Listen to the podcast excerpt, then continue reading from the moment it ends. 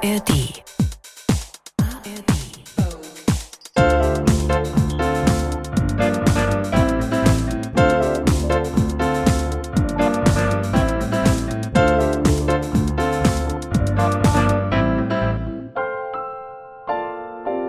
Philips Playlist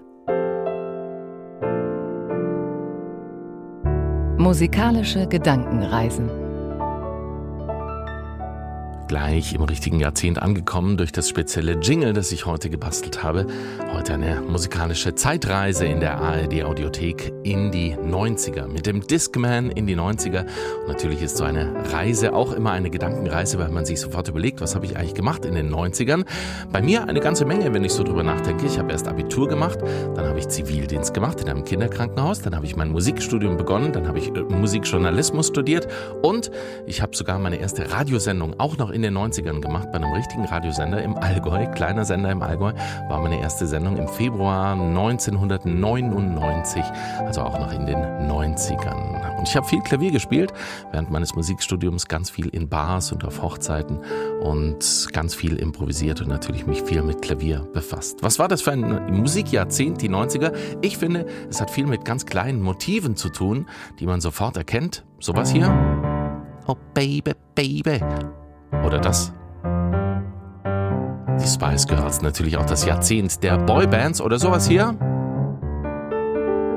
Natürlich auch das Dance-Jahrzehnt, die 90er mit Eurodance, mit Techno, mit Trance, mit Bands wie Faithless und den Venga Boys. Spaß, Dance oder hier Barbie Girl, damals eher belächelt. Inzwischen findet man es eigentlich schon wieder ganz cool. Und natürlich geht es auch in die andere Richtung. Nirvana, das war das große 90er Jahrzehnt, in dem dann auch Grunge aufgekommen ist. Also ein paar Stücke heute aus den 90ern mit großer Filmmusik, unter anderem mit Forrest Gump, einer der großen Filme der 90er. Und dazwischen spiele ich ein wenig Klavier.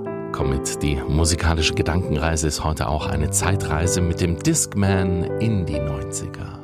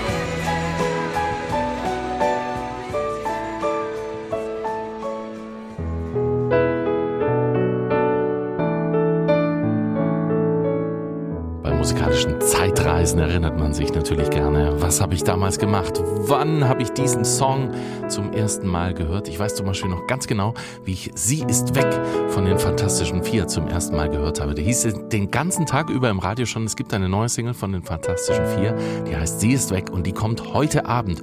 Ich hatte einen Auftritt mit einem Saxophonisten und die ganze Zeit habe ich mich gefreut, dass wir auf der Heimfahrt diesen Song zum ersten Mal hören können. Und ich weiß auch noch, wann ich Take That und Back for Good das erste Mal gehört habe.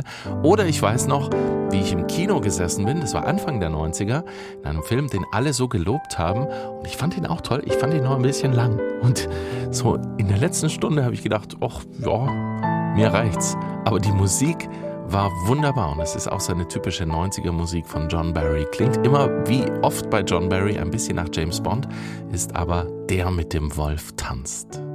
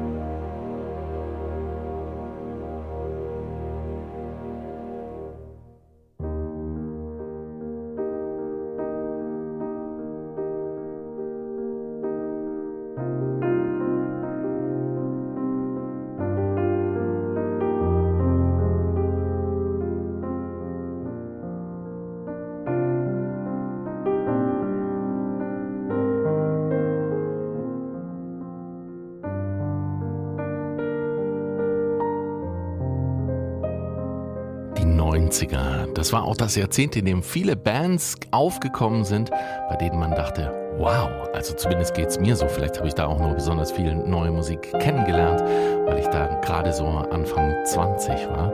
Manche Bands kamen und man hatte gedacht, oh, da kommt noch was, kam aber nichts mehr, wie bei den Four Non Blondes zum Beispiel. Und andere Bands, die kamen und da wurden Weltstars draus. So war das zum Beispiel bei diesem Song hier. Als ich den zum ersten Mal gehört habe, war ich auch ganz fasziniert.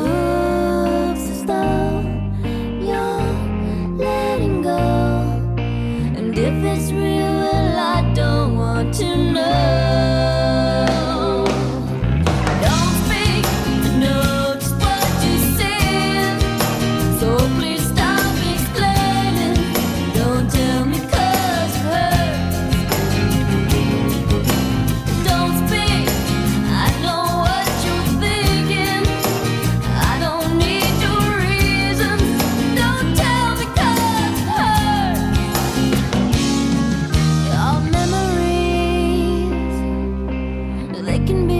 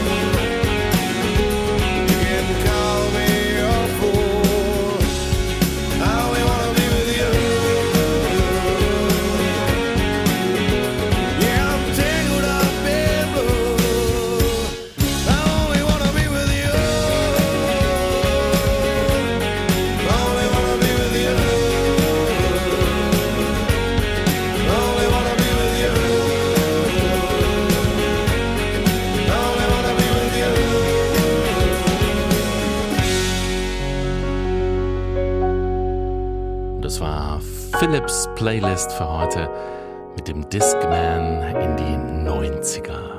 Auch hier, wie schon letzte Woche bei den 80ern, musste ich mich wirklich sehr beschränken bei der Auswahl, weil es so viele 90er gibt, mit denen ich vieles verbinde und vielleicht ist es bei dir auch so. Schreib mir doch gerne, wir machen das bestimmt nochmal in den nächsten Wochen und Monaten, welche 90er verbindest du mit welcher besonderen Geschichte? Da können wir doch zusammen nochmal eine Playlist draus machen. Wenn es dir gefallen hat, hör dich gerne durch vergangene Folgen und abonniere diesen Podcast sehr gerne und schreib mir an playlist.ndr.de. Ich freue mich ab jetzt auf nächste Woche, wünsche dir einen glücklichen Tag.